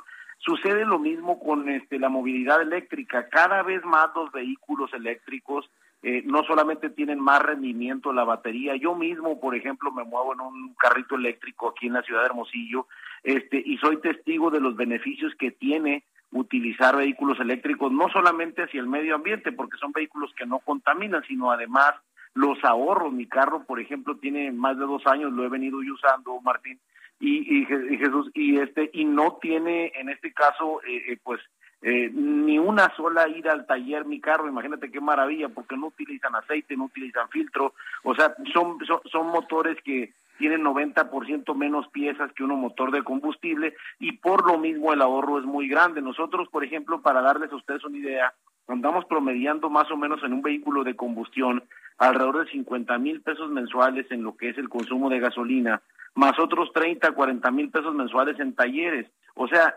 alrededor de 80 mil pesos al mes por patrulla Jesús, pues obviamente esto es un dineral, ya has multiplicado por una flotilla grande y eso hace que poco a poco los municipios vayan perdiendo por un lado este, la capacidad de poder comprar más equipo porque les cuesta más caro el mantenimiento que la misma unidad después del tiempo. Entonces nosotros lo que decidimos hacer aquí en Hermosillo es comprar este, patrullas eléctricas que 220. De hecho, déjame presumirte que vamos a ser el municipio con la mayor cantidad de patrullas eléctricas del mundo. Somos la flotilla, vamos a tener la flotilla eléctrica más grande de patrullas eléctricas del mundo. Nueva York acaba de anunciar 180. Nosotros vamos a tener 220 que sumadas a las 70, 80 patrullas que ya teníamos funcionando en la ciudad, vamos a tener un total de 300 patrullas. Esto nunca lo habíamos tenido en Hermosillo, este, este número de unidades, y eso es una muy buena noticia porque eso va a permitir, por un lado, pues este, prevenir mejor la comisión de delitos y por otro lado, tener una capacidad más rápida de respuesta ante cualquier llamada al 911 de la Policía Municipal. Es un ganar-ganar y ahora sí que como decimos por acá, Jesús, del mismo cuero salen las correas, es decir, del mismo ahorro nos va a permitir precisamente crecer en el número de unidades. Sí, pero a ver qué bien. La, verdad me, da mucho gusto que eso, que eso se pueda implementar, porque si hablamos en materia de seguridad, no cabe duda que el constante tránsito, pase de una patrulla, es lo más disuasivo que puede haber. Una patrulla en buen estado, con elementos bien capacitados, con su torreta en los protocolos encendidos, es lo más disuasivo que puede haber para minimizar y mitigar eh, la comisión de algún delito, alcalde. Es, correcto, Jesús, y no solamente eso, ya por ejemplo las cargas de las patrullas te rinden 400 kilómetros, 450 kilómetros por carga, y una patrulla más o menos en un turno de ocho horas anda más o menos este, transitando alrededor de 150, 180 kilómetros, es decir, está sobrada la capacidad. Y esto nosotros, este es un tema que yo he venido insistiendo mucho ante el Sistema Nacional de Seguridad Pública, ojalá que pronto tengamos la oportunidad de hacerle esta propuesta a la Secretaria de Seguridad eh, y por supuesto también al Sistema Nacional de Seguridad Pública. El tema lo hemos venido incluso trabajando desde que estaba Leonel Cota y ahora pues también con, con Clara Luz que entra ahí al Sistema Nacional de Seguridad Pública. Vamos a insistir en este tema porque yo creo que es muy importante evolucionar hasta este tipo de movilidad. Nosotros le llamamos Hermosillo la ciudad del sol y yo lo que he insistido mucho Jesús es que debemos de convertir a la ciudad del sol en la ciudad solar y esto significa, por ejemplo, todas estas patrullas que vamos a tener, las vamos a cargar con el sol y todavía esto nos va a generar un ahorro mayor porque comprar un kilowatt hora, en este caso a una tarifa convencional, versus generarlo con energía solar, te sale todavía más barato el, el pan, eh, a través de paneles solares. Entonces vamos a estar circulando nomás para darles una idea 100 kilómetros en una patrulla eléctrica se van a consumir alrededor de 18, 19 kilowatt hora, que en dinero significa 8, 9 pesos. Imagínate, Jesús, que vas a la gasolinera, le echas, le echas 8 pesos de gasolina y circulas 100 kilómetros. Qué maravilla sería, pues obviamente, ¿no? Sí, no, no, pero e, esa, esa no, no, es, no es la realidad. Aquí es un asunto que me parece muy interesante. El hacer parques, eh, eh, parques solares, donde se carguen las patrullas eléctricas, Estoy entendiendo que Hermosillo está de alguna manera contribuyendo con este granito, granote de arena para combatir o mitigar los efectos del cambio climático. Que vaya que si los han resentido allá en el norte, ¿cómo, cómo va el tema de la sequía de manera específica? Aprovecho para preguntarle al alcalde allá en Hermosillo, Sonora. No, pues es un problema serio. Tú sabes que aquí en el norte, particularmente en el estado de Sonora, es un problema serio la sequía. Hoy precisamente ahorita en esta tarde tuvimos nuestra primer lluvia afortunadamente, pero efectivamente es un problema serio el que estamos viviendo y ese tema, el uso de la energía renovable para nosotros es fundamental, no solamente porque es aire más limpio, sino porque nos permite generar electricidad más barata y le vamos a poner paneles solares en los estacionamientos de las comandancias donde se van a estar cargando las patrullas precisamente para también tener ahorros en lo que es el costo de la electricidad y contribuir al calentamiento global. Bien, pues eh, eh, alcalde Antonio hasta Astiazarán Gutiérrez, yo le agradezco mucho que me haya tomado la comunicación el día de hoy aquí en el Heraldo Radio. Enhorabuena eh, por esta decisión que sin duda es ejemplo para otros municipios y el resto del país. Muchas gracias por su tiempo, don Antonio. Al contrario, Jesús, muchísimas gracias por la oportunidad. Que tengan muy buena tarde. Gracias, muy buenas tardes. Hasta pronto, que le vaya muy bien. Gracias. Es eh, Antonio Astaciarán, alcalde de Hermosillo, Sonora, bueno, en, este proceso de modernización, que evidentemente estoy seguro que eh, de manera paulatina, evidentemente, poco a poco se va a ir generalizando en todo el país. Ya le platicaba, esto, mire, el alcalde se, se mueve en, en, auto eléctrico, ¿no? Eh, la jefa de gobierno prometió moverse en autos eléctricos muchos de los comunicadores quienes tienen la posibilidad, pues ya tienen su, su, auto eh, híbrido, ¿sí? Yo en este momento tengo prestado un auto híbrido con formato también eléctrico. No, no, qué cosa. ¿eh? De verdad es, es, que es impresionante. Cuando usted se sube a un auto eléctrico puro, quienes no lo han manejado, quienes no lo han probado, cuando se siente el desplazamiento, cuando siente usted el torque, cuando usted percibe eh, lo silencioso y lo bien armado de un motor eléctrico, se da cuenta que la tecnología eléctrica es ya muy superior a la tecnología de combustión. Claro, si estamos hablando desde el punto de vista eficiencia, lo eléctrico es superior a la combustión interna. Si a usted le gusta el sonido del escape y que traer una bala acá echando todo el ruidaje del mundo, eh, eh, escuchar los cambios, sobre todo en un manual, pues claro, la gasolina y el motor, pues va, a ser muy diferente, ¿no? motor turbocargado con cuatro, seis, ocho cilindros, con todas las válvulas del mundo, lo que usted guste y mande. Si a usted le gusta eso, bueno, el eléctrico no le va a gustar nada, pero los que nos gusta la eficiencia, no, no, no, la tecnología eléctrica ha superado por mucho, por mucho a la, a la combustión interna. Claro, el reto es cargas más rápidas, cargas más eh, constantes, más presentes en las grandes ciudades. Ese va a ser el enorme reto, ese precisamente, para los autos eléctricos. Pero por lo pronto, si hablamos de tecnología, los eléctricos están muy por arriba ya de la combustión interna. Vamos a ir a los anuncios, regreso enseguida. Le invito para que me escriba a través de Twitter, arroba Jesús Martín MX, a través de YouTube en el canal Jesús Martín MX. Espero sus comentarios y regreso enseguida con datos de COVID-19.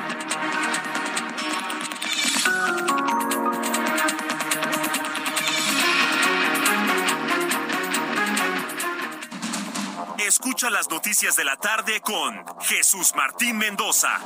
Regresamos. Heraldo Radio, con la H que sí suena y ahora también se escucha.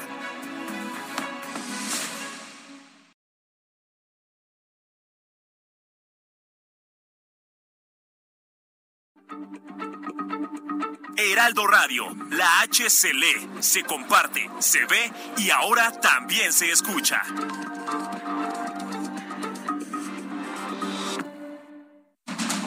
Continúa Heraldo Noticias de la tarde con Jesús Martín Mendoza.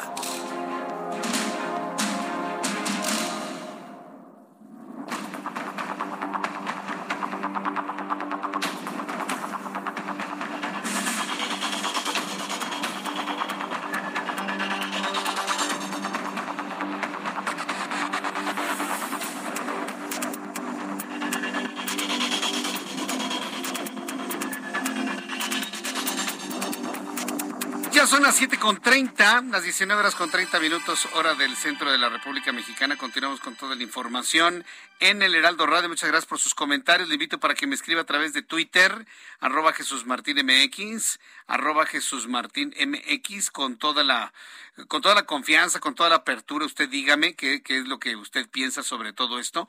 Hemos estado platicando sobre el tema de la seguridad y sí, yo, yo, yo coincido completamente con ustedes, completamente inexplicable, ¿no? Bueno, sí hay una explicación, sí hay una explicación. Y mire, le quiero invitar a que mañana me lea en el Heraldo de México web.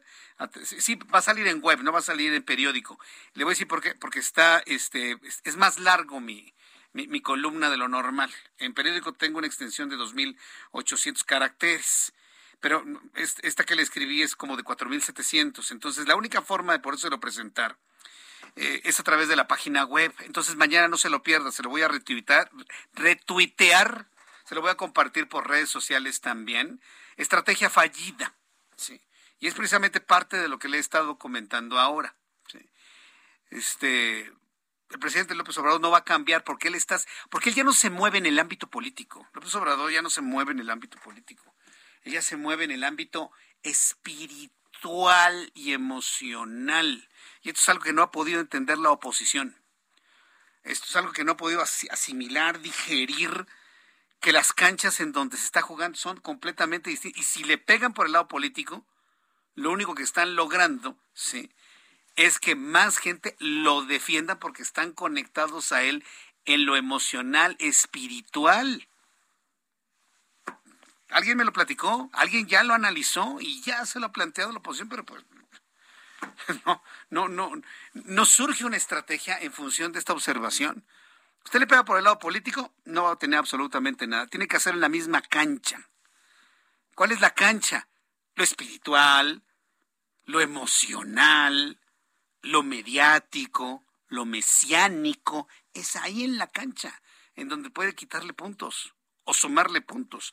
Pero por el lado político, mm, mm, por ahí no se puede. Le platico sobre ese asunto interesante mañana en, mi columna Ojos que sí ven en el Heraldo de México, en el Heraldo Web. Yo se lo voy a compartir por Twitter si no lo encuentra, pero es muy fácil. Entra usted a la página del Heraldo, se va a la columna del lado izquierdo, donde dice opinión, ahí, me lo va, ahí va a encontrar la columna de Jesús Martín Mendoza. Lo lee y lo platicamos mañana si usted quiere. Cifras de COVID-19 con base en lo que informa la Secretaría de Salud, 16.133 contagiados, Confirmados 5 millones 923 mil 86 en todo lo que va de la pandemia, 24 fallecidos. O sea, si hay 24 fallecidos porque hay muy pocos hospitalizados. Y esa es la razón por la cual aseguran que es que esto no es grave. ¿Cómo no va a ser grave que toda la gente ande mocosa por la calle? Hoy le presenté en el Televisión imágenes de cómo lucen los kioscos de identificación de COVID-19. Hasta 50 personas esperando hacerse una prueba. 50 personas que tienen síntomas de moco, dolor de cabeza, estornudos, tos, se les fue a la voz, etcétera, etcétera. Entonces, 24 muertos para un total de 325.511, claro, los oficiales. Índice de letalidad sigue siendo de los más altos de todo el planeta, 5.49%. Bien, continuamos con la información en el Heraldo Radio. Tengo en la línea telefónica a Oscar Rosado. Él es presidente de la Conducef. Aumentan los fraudes a través de crédito expreso, pirámides financieras, esquemas Ponzi, así como alertamiento de fraudes a través de fintech. Mire, este tipo de fraudes encuentran su nido, su nicho, yo se lo, yo se lo quiero decir antes de la entrevista, en la ambición de las personas, en la idea de ganar mucho dinero, en la idea de ganar dinero sin hacer absolutamente nada, caen redonditos en este tipo de fraudes. Oscar Rosado, me da mucho gusto saludarlo. Bienvenido. Gracias por tomar la llamada telefónica del Heraldo. Hola, muy buenas tardes. Eh, Jesús, me da, Jesús Martín, me da mucho, mucho gusto saludarte. Pues, pues, pues a, mí me da también mucho gusto para que nos explique qué es lo que está ocurriendo, porque esto no es nuevo, ¿eh? Yo conozco personas que hace muchos años han sido defraudadas por supuestas instituciones financieras en donde la Secretaría de Hacienda nunca ha hecho absolutamente nada y la gente, por las razones que expliqué hace unos instantes, sigue cayendo redonditas. ¿Cómo evitarlo y cómo combatir el fenómeno? Coménteme, por favor. Ah, bueno, yo creo que hay tres tipos de fraudes, básicamente, y hay uno que es relativamente nuevo. Eh, ¿cuál, es, ¿Cuál es el esquema más viejo de los tres? Es el método Ponzi, eh, es el más viejo de los tres. Y ese, como tú dices, ese es hijo de la codicia, de lo que tú señalas. Es, es este producto de la idea de que vas a entrar a un esquema, generalmente es una pirámide, pero ahora lo disfrazan en internet diciendo de que tienes altos rendimientos, que, que van a invertir en criptomonedas, en fin, te echan un, como dicen los jóvenes, un, un choro en el que la gente cae y pues te ofrecen rendimientos que son fuera de esta de este mundo, fuera de la realidad financiera y mucha gente, muchas personas desafortunadamente caen. Aquí es un tema, pues sí, de, de, ambición, pero hay otros dos que yo creo que son hijos de la necesidad. Claro. Es diferente, ¿no? Sí. Es, ¿Cuáles son los hijos de la necesidad? El viejo esquema de defraudación eh, dentro de este grupo es el crédito express. El crédito express es muy sencillo de entender. Eh, aparecen anuncios en internet. Ahora todo es por internet. ¿eh? Antes todo era con, con papel y cartulinas, ahora es con inter, por internet. Aparecen anuncios en internet donde dicen que sin checar el buro de crédito te van a prestar dinero de manera muy rápida y eh, obviamente te empiezan, te piden tus datos personales para quién sabe qué razón y que puede ser una razón delictiva, suplantar tu identidad y empiezan a solicitarte en este esquema de defraudación que se llama crédito express, te empiezan a solicitar que deposites dinero, 200, 300, 500 pesos, mil, para una supuesta investigación de crédito, entre comillas, o para una fianza, en fin, un montón de mentiras y argucias. La persona empieza a depositar dinero y el dinero, por supuesto, nunca llega, ¿no? Ese es el esquema de crédito express que migró de estar en el papel con volantes y este, a, al esquema por internet. Eso es muy fácil de detectar porque nosotros sostenemos que si te piden dinero para prestarte dinero, pues es un fraude. Los que se dedican de manera eh, autorizada, transparente y honesta a, dar crédito, pues no te piden dinero para prestarte dinero, ¿no? Ahora, hay un nuevo esquema, que ese sí es verdaderamente más preocupante que los dos anteriores. Este esquema, pues todavía no tiene nombre, pero yo le llamaría el gota a gota virtual este esquema de donde sí hay préstamo, pero te cobran intereses altísimos y, y, peor aún, se establece un sistema de extorsión y de amenazas para cobrarte el capital y los intereses. Este esquema en un principio era presencial, eh, existía en las grandes ciudades, en el mundo de los informales, en mercados públicos y era presencial y es un esquema que vino de Sudamérica. Pero este esquema desde hace año y medio empezó a migrar hacia lo hacia el internet y supuesto son aplicaciones con nombres ficticios de gente que abre aplicaciones de con el mismo gancho de prestarte dinero sin checar el buro y de manera rápida aquí sí te prestan pero te piden tus datos personales todos tus contactos y una vez que te prestan el dinero se establece un mecanismo muy agresión de extorsión y de amenaza para cobrarte altísimas tasas de interés y a veces hasta para cobrarte dos veces el crédito. Ese es un esquema relativamente nuevo y creo que mucho más peligroso que los dos anteriores.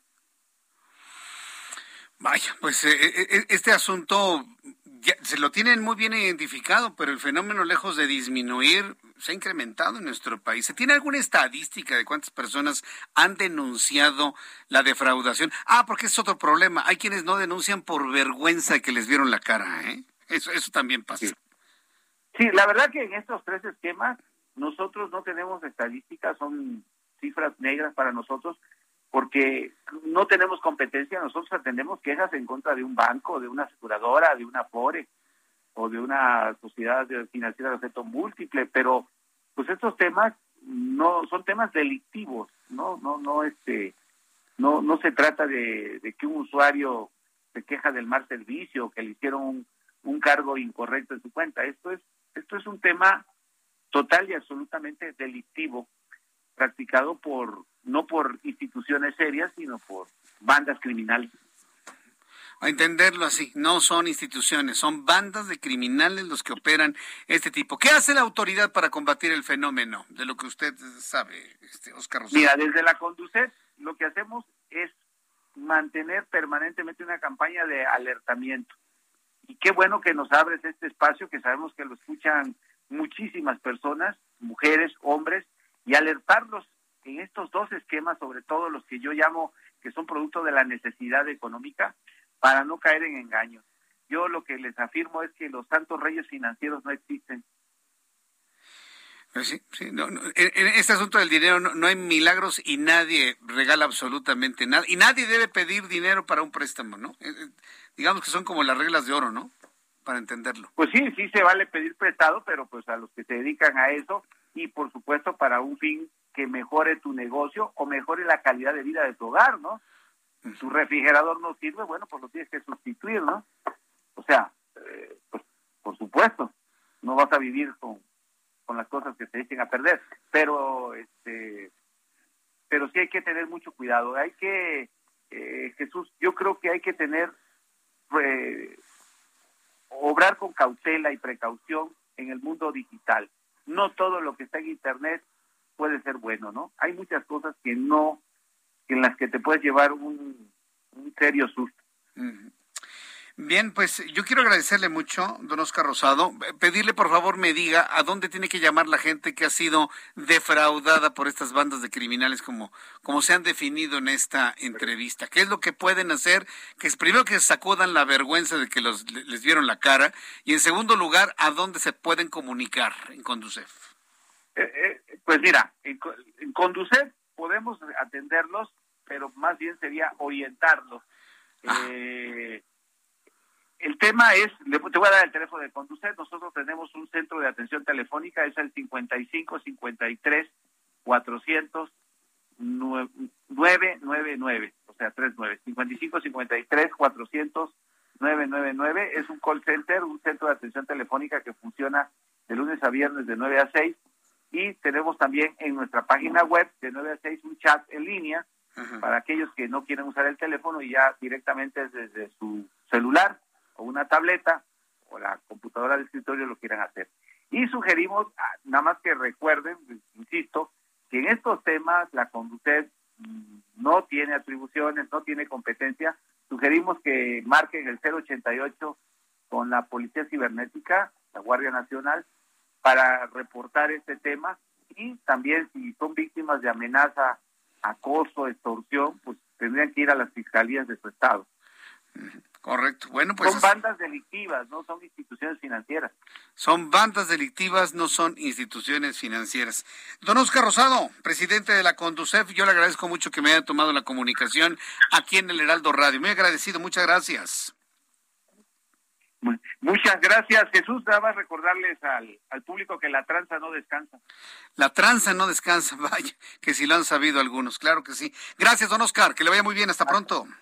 Adiós. Hasta luego. Es el presidente de la Comisión Nacional de Defensa de Usuarios de Servicios Financieros. Eso significa CONDUCEF. Comisión Nacional de Defensa de Usuarios de Servicios Financieros. CONDUCEF. Ahí ya le dio una orientación de qué es lo que puede hacer para, pues vaya, por lo menos denunciar de que lo defraudaron. Y en la medida que haya más denuncias, pues la autoridad tendrá que actuar para detener a estas bandas de defraudadores y no instituciones financieras.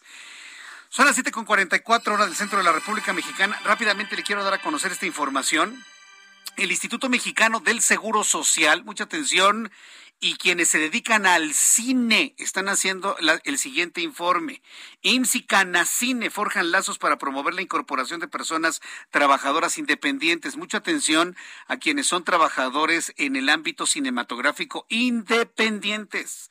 Durante el encuentro virtual al que se sumaron ANFI y AME, se puso de relieve la prueba piloto para incorporación de personas trabajadoras independientes, brinda acceso total al esquema de seguridad social del IMSS con el propósito de difundir las acciones del Instituto Mexicano del Seguro Social para ampliar la cobertura de seguridad social, la Dirección de Incorporación y Recaudación del Seguro Social del IMSS y la Cámara Nacional de la Industria Cinematográfica Canacine celebraron el pasado 21 de junio un encuentro virtual al que se sumaron la Asociación Mexicana de Filmadoras y la Asociación Mexicana de Editores y Editoras Asociación Mexicana de Editores y Editoras.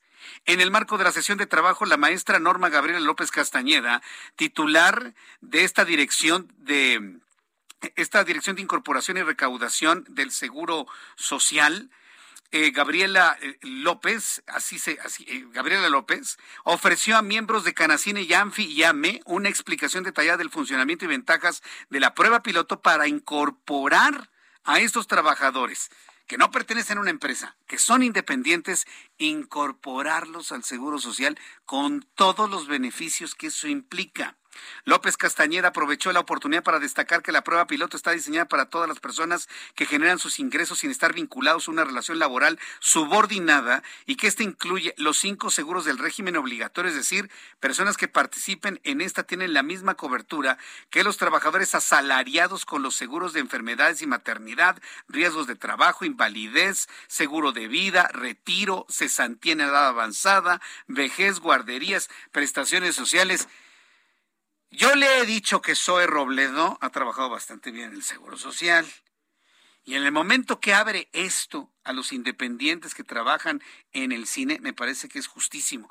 Y mire, eso se tendría que abrir, por ejemplo, a comisionistas y, a personas que han trabajado independientes para que tengan un seguro social y puedan tener una garantía, al menos de atención médica, eh, durante la vejez, ¿sí? Y tener una, aunque sea una pequeña pensión en el futuro. Además, la directora de Incorporación y Recaudación enfatizó que la cobertura de seguridad social bajo el esquema de la prueba piloto cubre también el pago de una incapacidad temporal o permanente, acceso a guarderías y ahorro para el retiro. Ya le tendré más información aquí en el Heraldo Radio de cómo va a funcionar. Voy a buscar a nuestros amigos del seguro para que nos den una entrevista y profundicemos en este beneficio que se anuncia el día de hoy. Ya son las siete con siete. Vamos con mi compañero Carlos Navarro, reportero del Heraldo de México. Reporta Omar García Harfuch el eh, jefe de la Policía Capitalina la detención de cabecillas de grupos delictivos que se disputaban el poniente de la Ciudad de México. Adelante con la información, Carlos Navarro. Muy buenas tardes. Carlos Navarro. Sí, al auditorio. Adelante, Buenas tardes, Jesús Martín. Te saludo con gusto a ti al auditorio y te comento que el secretario de Seguridad Ciudadana de la Ciudad de México, Omar García Jarbuch, informó sobre la detención de El Frank y Pancho Bolas, quienes ejecutaban el poniente de la capital del país. En conferencia de prensa, el jefe de la Policía Capitalina explicó para estos trabajos recibieron el apoyo del Centro Nacional de Inteligencia y de la Secretaría de la Defensa Nacional. La primera acción, detalló García Jarbuch, se realizó ayer en las inmediaciones de la colonia Tizapan San Ángel, en Álvaro Obregón, donde elementos de la Secretaría detuvieron a un un objetivo prioritario. Escuchemos. Elementos de la Secretaría de Seguridad Ciudadana ubicaron y dieron cumplimiento a un orden de aprehensión por el delito de homicidio calificado en grado de tentativa librada por la autoridad judicial en contra de Francisco N., alias el Frank y o el Pañal, quien fungía como jefe de una célula de homicidas y extorsionadores, así como principal operador del líder del grupo delictivo, los malcriados 3AD, quien le ordenaba ejecutar los homicidios de integrantes de grupos antagónicos, así como realizar el cobro de extorsiones a comerciantes y locatarios, principalmente en las alcaldías Álvaro Obregón y Coajimalpa. Al momento de ser asegurado, Francisco N. se trasladaba a bordo de una camioneta que contaba con reporte de robo por haber sido entregada como pago de extorsión. En la segunda acción se llevó a cabo en el municipio de Ixtapaluca, Estado de México, donde se cumplimentó una orden de cateo en la colonia San Francisco Acuautla en coordinación con las autoridades del Estado de México y de la Sedena. Ahí se aprendió a Francisco N., alias Pancho Bolas, y su pareja sentimental de nombre Dirce Daniela N. Escuchemos. Pancho Bolas fungía como líder del grupo delictivo Los Chacales y, los, y o Los Cuervos, responsables también de delitos de venta y distribución de droga, extorsión, cobro de piso y homicidio en el mismo territorio que el detenido anterior, principalmente en la alcaldía Álvaro Obregón y parte de la alcaldía Coajimalpa. Así es que elementos de la Secretaría de Seguridad Ciudadana que encabeza Omar García Harfuch detuvieron a estos dos generadores de violencia en, la, en el poniente de la capital, principalmente en Coajimalpa y Álvaro Obregón. Y si me lo permites, eh, Jesús Martín, te informo que de última hora la Fiscalía General de Justicia informó que investigan el deceso de un estudiante ocurrido en la Facultad de Medicina de la UNAM en Ciudad Universitaria. El agente del Ministerio Público de la Fiscalía de Investigación Territorial en Coyoacán inició una indagatoria por homicidio culposo por otras causas. Datos preliminares que integran la carpeta de investigación establecen que la víctima cayó desde el quinto piso de un edificio de dicha facultad. Así es que las autoridades ya buscan a la familia de este chico que lamentablemente falleció. Jesús Martín, información que te A ver, de la información que ha generado la Fiscalía, Carlos, eh, ¿se ha mencionado alguna otra línea de investigación? Porque, bueno, se habla de un suicidio, pero no sé si también se está investigando algún hecho delictivo que le hayan empujado y haya caído, algún hecho eh, más grave dentro de las instalaciones de la UNAM justamente elementos de la Policía de Investigación, Jesús Martín, están recabando testimonios que pudieran haber estado cerca de este lamentable suceso, así como cámaras de videovigilancia para que puedan trazar una línea de investigación. Hasta el momento la línea de investigación es un, este, suicidio, sin embargo no se descartan otras eh, opciones, así es que en los próximos días la Fiscalía General de Justicia Capitalina estará dando más detalles sobre este lamentable hecho en Ciudad Universitaria. Correcto, muchas gracias por la información, Carlos. Hasta luego, buenas tardes. Hasta luego, muy buenas tardes. Son las siete con uno, las 19 horas con 51 minutos, hora del centro de la República Mexicana. Bueno, pues ahí los dos temas. La bueno, el, trabajo de inteligencia que ha realizado la policía que encabeza Omar García Harfuch. Y bueno, pues eh, en el caso de la fiscalía, a investigar lo que ocurrió con este joven. Yo no sé si su familia ya está enterada Sí, esto de que estaban buscando a la familia desde las 2 de la tarde está. Y, no me extraña, le voy a decir por qué no, porque un estudiante de la UNAM se va a las 7 de la mañana, bueno, se va a las 6 de la mañana, a 5 de la mañana, 4 de la mañana para entrar a clase de 7 y está regresando en la noche, ¿eh? sobre todo los que trabajan durísimo en la UNAM. O sea, el trabajo en la UNAM, miren, los que estuvimos eh, como estudiantes dentro de la UNAM, sabemos la carga de trabajo tan inmensa tan impresionante para algunos, algunas carreras, algunas facultades y sobre todo algunos semestres. Entonces, esperemos que tengan ya comunicación con la familia y de esta manera, bueno, pues tratar de entender qué fue lo que pasó con este joven. Son las 7.52, hora del centro de la República Mexicana. Bien, quiero recordarle a usted que me, que me escucha que en este momento, bueno, el día de hoy se reportaron en nuestro país más de 90 mil casos activos de COVID-19. Y quiero reiterar esta información porque es fundamental que usted siga utilizando el cubrebocas. Eh, eh, el día de hoy en Puebla, el gobernador Miguel Barbosa, ¿sabe lo que dijo Miguel Barbosa? Ha sido el único gobernador, el único político, y de Morena, ¿eh? que ha dicho públicamente, lo dijo hoy en su conferencia matutina, así con toda esa lentitud que tiene al hablar. Bueno, si López Obrador es lento, Miguel Barbosa dice quítate que ahí te voy.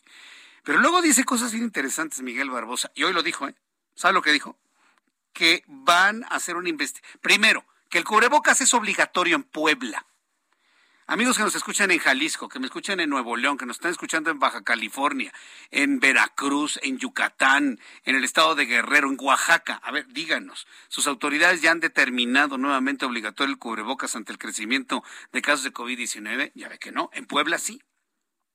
Y la razón que tuvo Miguel Barbosa para determinar que una vez más es obligatorio el cubrebocas en lugares cerrados y en lugares abiertos muy concurridos es porque dice, esta enfermedad, así la llama, está fuera de control. Esta enfermedad está fuera de control. A ver qué le va a decir mañana el presidente. O qué le va a decir Hugo López Gatel que dice que no pasa nada. O en las entidades de la República donde dicen, pues como casi no hay nadie en el hospital, pues no pasa nada. Esto, nosotros vamos a seguir igual. En Puebla están preocupadísimos. Aunque no se va a paralizar la economía, eso sí, mire, cubrebocas. Cubrebocas en todo momento allá en Puebla. Y yo le quiero decir, hagamos general esto, no por obligación, sino por convencimiento. Utilice su cubrebocas, seguimos en pandemia, no se confíe. Use su cubrebocas porque verdaderamente sí funciona, inclusive los vacunados, porque los vacunados se contagian y enferma igual que los poquísimos no vacunados. Con esta información me despido, le invito para que mañana nos encontremos por el 8 a las 2 por el canal 8 a las 2 de la tarde, lo espero en punto de las 2 de la tarde, Heraldo Radio, 6 de la tarde en toda la República Mexicana. Soy Jesús Martín Mendoza, a nombre de este gran equipo. Gracias, hasta mañana. Esto fue Heraldo Noticias de la tarde con Jesús Martín Mendoza.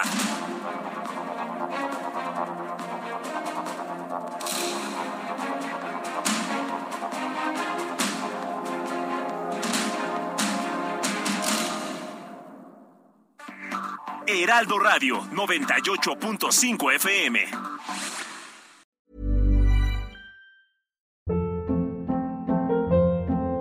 Hold up. What was that? Boring. No flavor. That was as bad as those leftovers you ate all week. Kiki Palmer here, and it's time to say hello to something fresh and guilt-free. Hello Fresh. Jazz up dinner with pecan-crusted chicken or garlic butter shrimp scampi. Now that's music to my mouth. Hello Fresh. Let's get this dinner party started. Discover all the delicious possibilities at hellofresh.com.